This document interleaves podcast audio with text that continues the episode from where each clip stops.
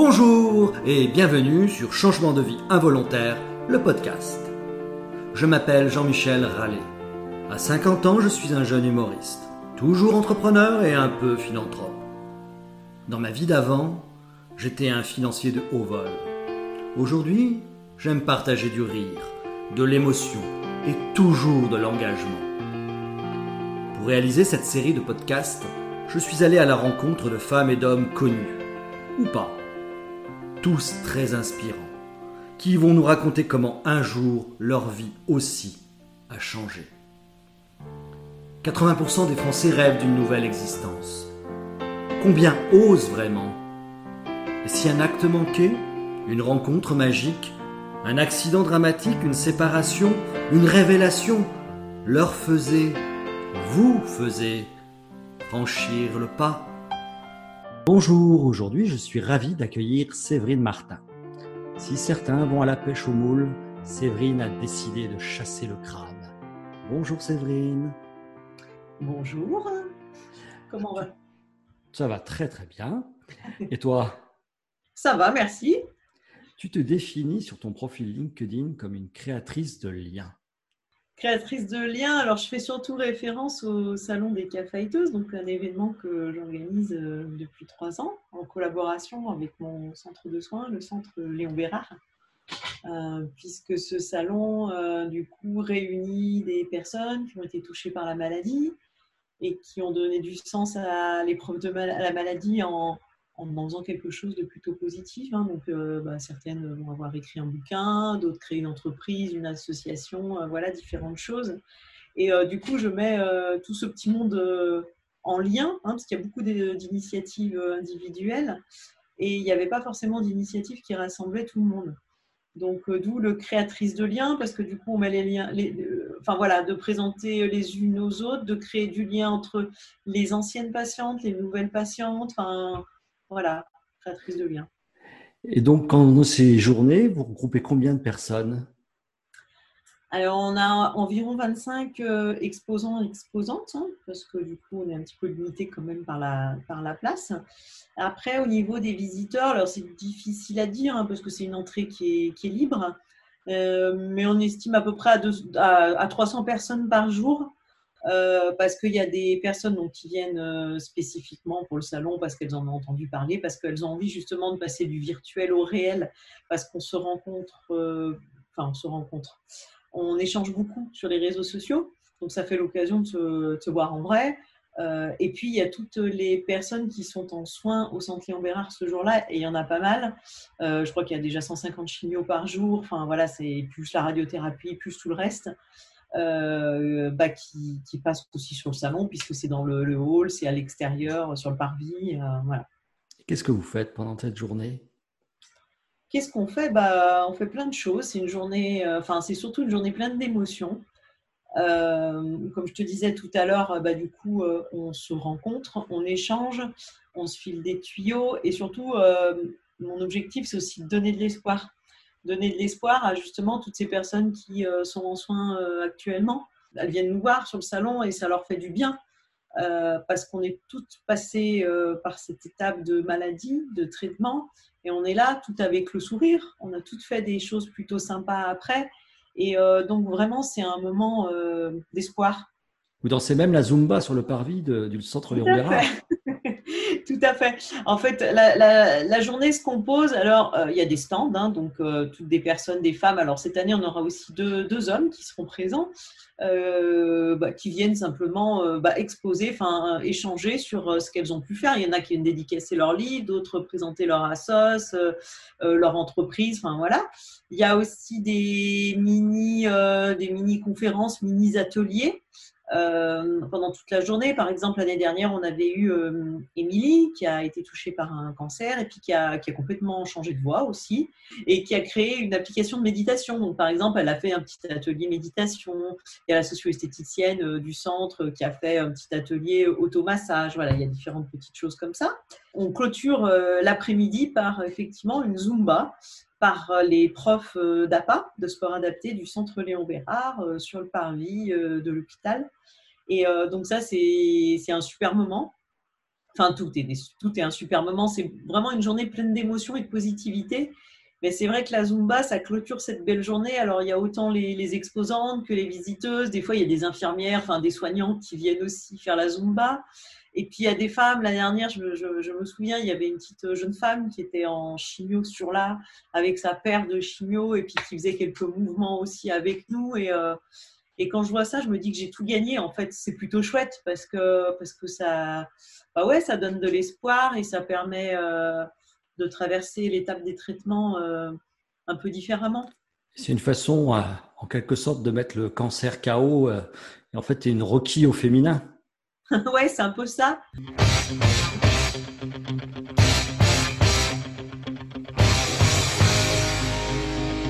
C'est une chanson qui m'a suivi beaucoup pendant mes soins, tu vois, euh, Rocky justement.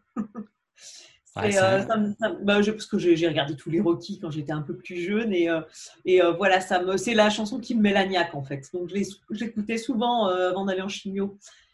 C'était pas mal. Ça te donne envie de te battre. Ouais, voilà, c'est ça. Et puis, tu vois, avec le salon, ce que j'ai aussi voulu, je pense que ce que je fais, c'est aussi passer un petit peu le, relais. Moi, il y a d'autres femmes qui m'ont aidé euh, de par les réseaux, de par leur. Euh, par exemple, je parle souvent de la BD de Lillison, La guerre des tétons. C'est la première que j'ai découverte sur les réseaux. Ça m'a donné la pêche. Et quelque part, tu vois, je, passe le relais à mon tour d'une manière différente. Euh, J'essaye de donner de, de, l'espoir à d'autres personnes. C'est aussi une façon de briser les tabous Ouais, de, l'espoir et de la force pour affronter euh, une épreuve qui n'est pas facile. Et bien entendu, c'est aussi une question, enfin, c'est aussi pour briser les tabous. Ça, c'est mon côté un peu plus euh, militant, euh, ancienne assistante sociale. parce qu'il y a, il y a je, trouve, à mon sens, encore pas mal de tabous au niveau du cancer, bien qu'on en parle plus qu'avant. se réinsérer dans la société après avoir eu un cancer, c'est pas si simple. Déjà, on veut un crédit, c'est pas possible. Il y a le droit à l'oubli, c'est 10 ans. Euh, on veut, si on n'a pas de travail et qu'on veut chercher un travail, euh, avoir un blanc sur son CV de plusieurs mois, ça joue pas forcément en notre faveur. Donc, si on parle de la case cancer, ça peut, ça effraie souvent les employeurs. pour discuter avec pas mal de personnes, il y en a beaucoup qui reprennent leur boulot puis qui sont qui sont mis au placard. Quoi. On est obligé de les reprendre parce qu'elles sont en contrat, donc on les reprend, mais elles sont mises au placard. Et je trouve ça dommage parce qu'en fait, c'est pas pas une tare d'avoir eu une maladie. Euh, au contraire, je trouve qu'on acquiert des nouvelles euh, une nouvelle force, en fait, des nouvelles compétences. Enfin, euh, la maladie, je pense que ça apprend, ouais, ça apprend, ça apprend des choses et qu'on peut se servir après dans la vie aussi professionnelle. Donc c'est dommage. c'est dommage d'être mis au placard alors qu'en fait on est capable de faire plein de choses et le salon des caféiteuses c'est un petit peu c'est un petit peu justement un témoignage qui va dans ce sens regardez, on est passé par la maladie, mais et regardez ce qu'on en a fait. On est toujours là et en plus, on en a fait quelque chose de bien. K-fighteuse, mais alors j'ai compris qu'il n'y avait pas beaucoup de K-fighters. Est-ce que les hommes sont plus euh, discrets sur ces sujets, n'ont pas envie de montrer leur peine? Je pense. Euh, cette année, on en aura deux, mais je pense, de manière générale, les hommes, tu, je pense que tu ne me contrediras pas, euh, ont du mal quand même à s'exprimer. Euh, de, voilà, sans parler de la maladie. Souvent, les femmes, on papote euh, entre nous, les mecs euh, regardent plus un petit peu au fond d'eux ce qu'ils ressentent. Et, bah, et je pense que voilà, dans le cancer, c'est pareil. Moi, je te dis, je suis beaucoup sur les réseaux, les réseaux sociaux, et il y a très, très, très peu d'hommes. Hein. Si les deux premiers salons, il n'y avait pas d'hommes, c'est pas que je n'en voulais pas. C'est que, voilà, avait, j'avais pas forcément trouvé d'initiative dans ce sens. Et ils sont très peu à parler. Aujourd'hui, le salon a lieu à Lyon. Tu prévois de le développer dans d'autres villes? Oui. Alors, je prévois, j'aimerais en tout cas. Après, il n'y a rien de, fixé. Donc, euh, si les centres d'oncologie euh, entendent ton podcast, qu'ils n'hésitent pas à me contacter parce que je serais ravie effectivement de faire le salon euh, dans d'autres villes. Euh, parce que c'est une demande qui m'est faite euh, tous les ans euh, après le salon. Il y a des visiteuses essentiellement de la région Rhône-Alpes, il y a quelques-unes d'autres régions qui viennent, mais voilà, tout le monde ne peut pas se déplacer parce que c'est un coût, c'est voilà, ça peut être vraiment très loin, ça peut être long de venir sur Lyon, et d'où l'intérêt pour moi, enfin voilà, de, le développer aussi dans d'autres régions. Le message est lancé. Et aujourd'hui, on parlait tout à l'heure des, réseaux sociaux. Aujourd'hui, tu es une digital woman. C'est ça. je suis carrément digital woman puisque j'ai changé de, métier. Donc, euh, je ne sais plus si je te l'ai dit ou pas tout à l'heure. Donc, j'étais assistante sociale depuis euh, une dizaine d'années. Alors, c'est pas la première fois que je change de métier. Hein. J'ai commencé, j'étais secrétaire commerciale, ça me plaisait pas trop.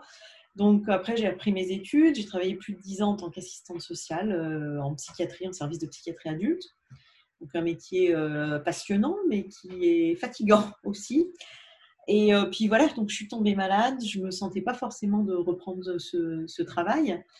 Et puis, euh, je crois quand j'ai fait beaucoup de rencontres et finalement, je me suis créé aussi moi-même des, opportunités et, la possibilité de rebondir sur autre chose.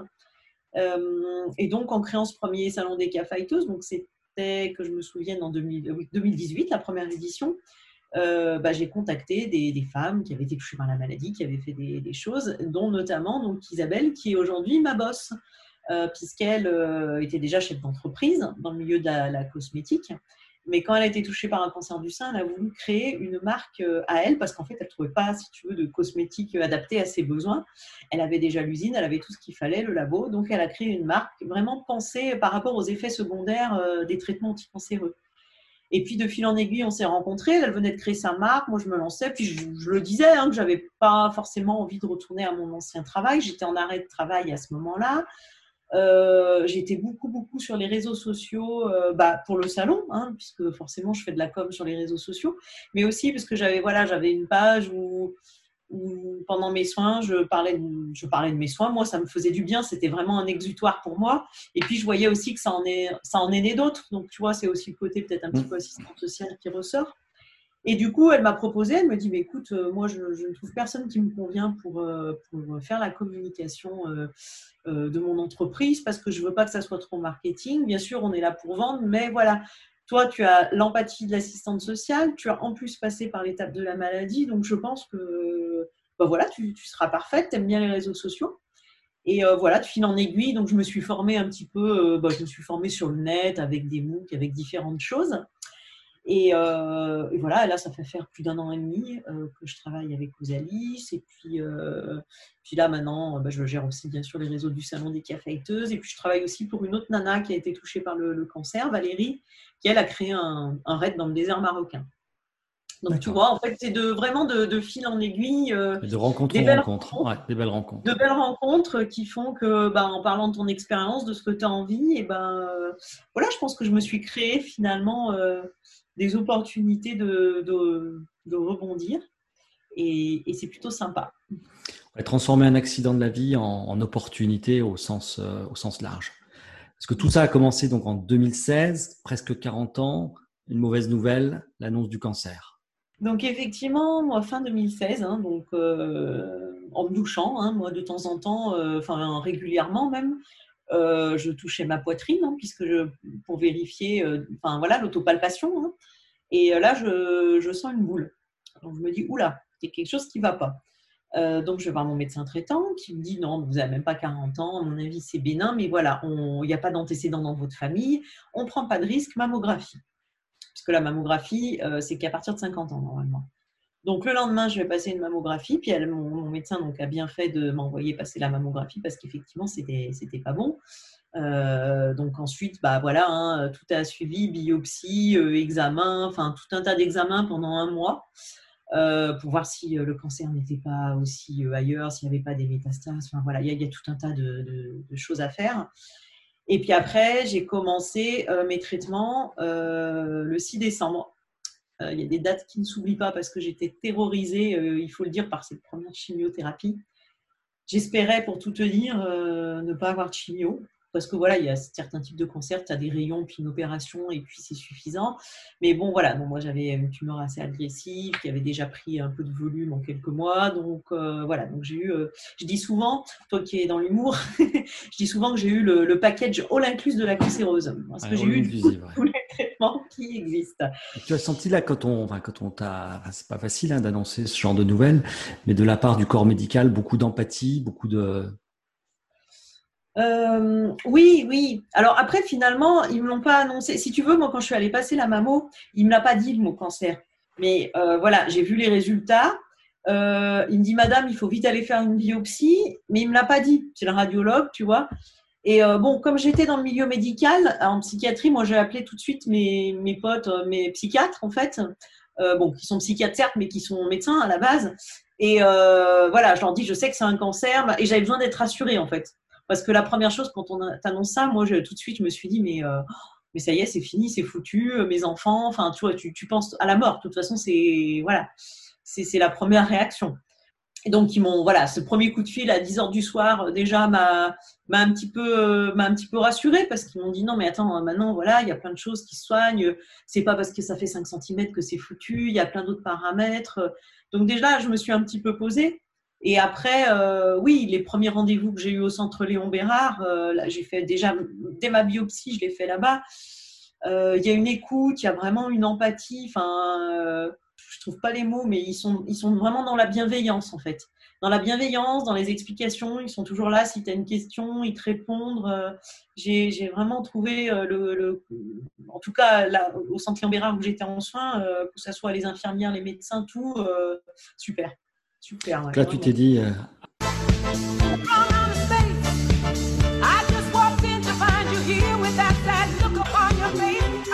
Tes euh, enfants, euh, comment est-ce qu'ils ont bah, reçu aussi cette nouvelle? Enfin, ils, étaient, ils étaient ados à l'époque Ils étaient ados, donc euh, ils avaient, alors attends que je fasse le, le calcul, 12 et 14. Voilà. alors j'ai beaucoup, j'ai beaucoup, beaucoup minimisé, enfin pas minimisé, mais je les ai beaucoup protégés en fait. C'est-à-dire que je leur ai dit que le minimum qu'ils avaient à savoir, pas forcément fait part de tous les désagréments euh, liés, euh, liés au traitement. Hein. Ce qu'ils ont vu, c'est le plus visible, la perte des cheveux, des cils, des cils, euh, voilà, tout ce qui se passait à l'intérieur et dans ma tête, ils n'étaient pas forcément au courant. Je pense que c'était pas, pas nécessaire. Mais après, c'est vrai que leur annoncer, ça a été un moment très très compliqué il y a eu deux choses euh, qui ont été difficiles dans ma vie annoncées à mes enfants, c'est quand j'ai quitté leur papa, hein, puisque je suis, divorcée depuis euh, 8 ans bientôt. Euh, et puis ça a été ce moment-là. Euh, je ne savais pas comment leur dire, alors je les ai pris séparément, parce que comme j'ai une fille et un garçon, je me suis dit, chez ma fille, ça va peut-être pas résonner de la même façon. voilà, parce que c'est une jeune fille, en plus à l'adolescence, tu vois, voilà. Et euh, je leur ai dit simplement, bah, maman, euh, voilà, elle a des soucis de santé, on a trouvé une boule dans son sein. Mais t'as quand même pas un cancer, ils m'ont dit. Je dis, bah si, euh, bah, si, as un cancer, voilà. Mais donc c'était difficile à, imaginer pour eux parce qu'à ce moment-là, moi, à part sentir une boule, si tu veux, dans mon sein, j'étais en pleine forme, quoi. Enfin, je, mmh. voilà, j'avais pas de, de, fatigue, de choses particulières. Euh, mais oui, ça a été un moment euh, très compliqué pour moi. En tout cas, je ne savais pas comment, ils allaient le prendre. Donc, je les ai tout de suite rassurés en leur disant euh, Oui, I will survive. En fait, c'est tout à fait ça. J'aurais dit Écoutez, maman, elle va passer des moments difficiles et j'en étais consciente. Mais de toute façon, on va sortir de, cette étape ensemble. Il n'y a, a pas d'autre issue possible. On en, j'aurais dit, je vais en chier pendant un an, mais voilà. Après, c'est la seule issue qui est envisageable. Et donc, pour passer un petit peu mieux ce, ce cap, voilà, on a voulu euh, tourner un petit peu le, le, cancer, enfin, je l'aurais dit en dérision, donc on lui a donné un nom, donc Crab Vador. Crab Vador. Euh, tu as écrit un livre là-dessus. Voilà, c'est ça. Donc en fait, j'ai, on l'a appelé Cravador, je l'ai dessiné, euh, voilà. Et c'était vraiment histoire de mettre un visage et de le tourner en ridicule. Et mon fiston, qui était, qui était tout jeune à l'époque, enfin qui avait 12 ans, 11-12 ans, ouais, il me disait ouais, vas-y maman, euh, tu pars, euh, tu pars en chino, tu vas voir, tu vas lui mettre la pâtée à Cravador. Enfin voilà.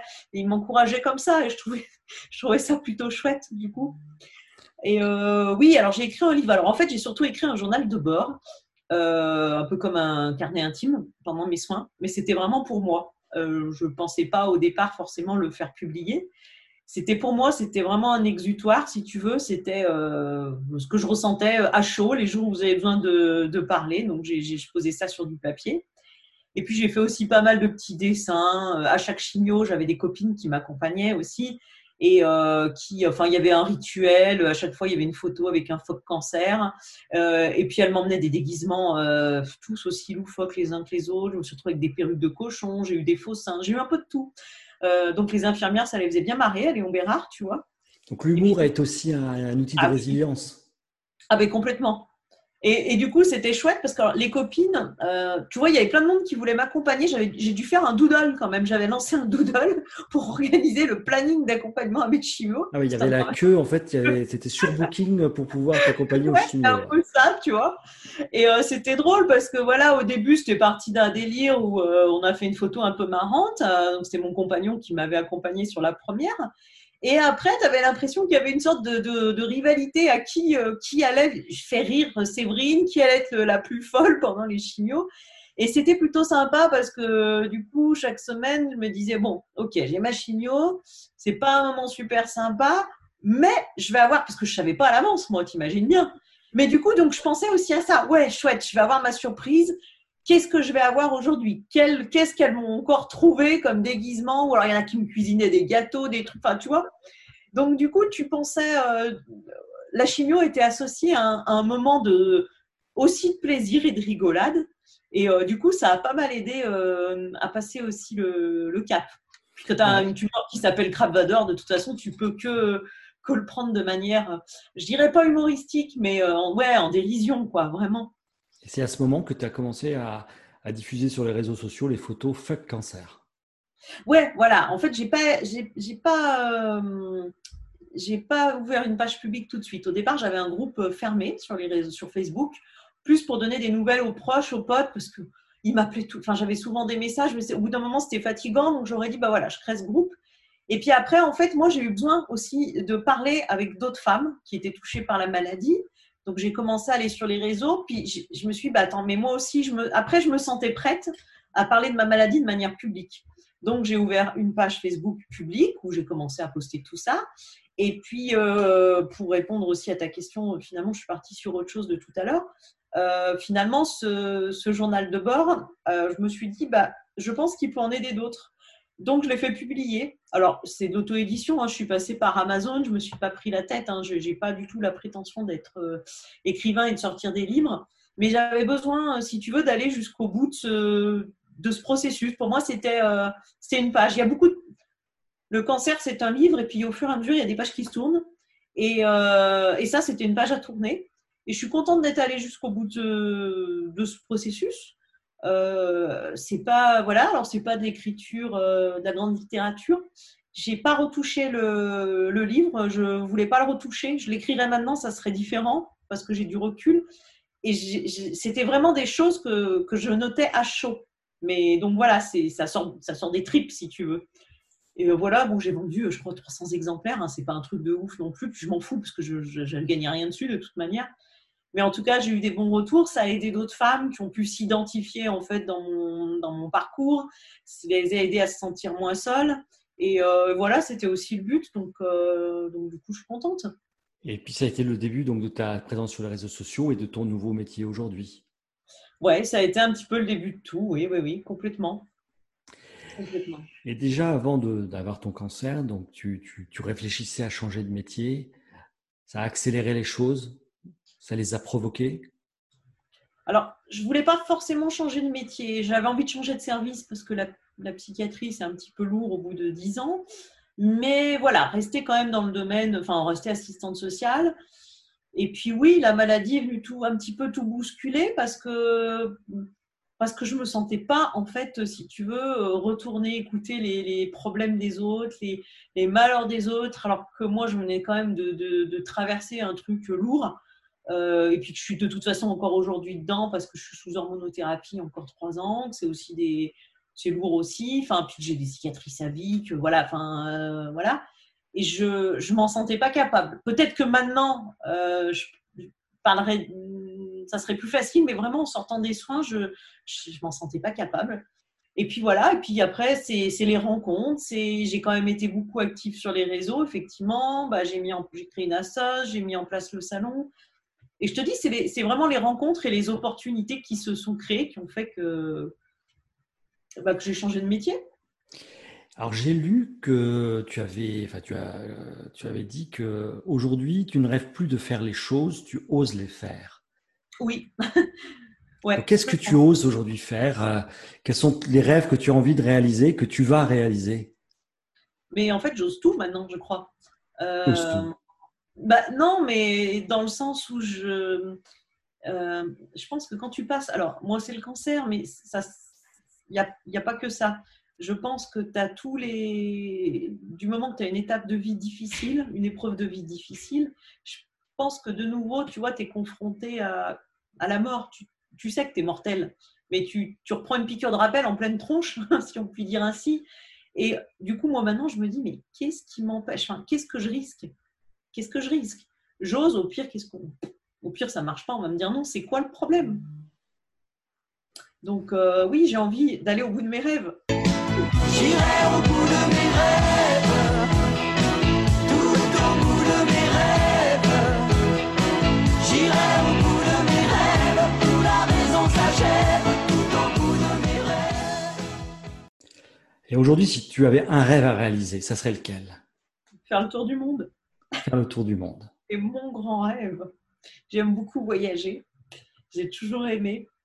Et euh, là, depuis la maladie, c'est passé euh, puissance 10, tu vois, limite à un niveau pathologique.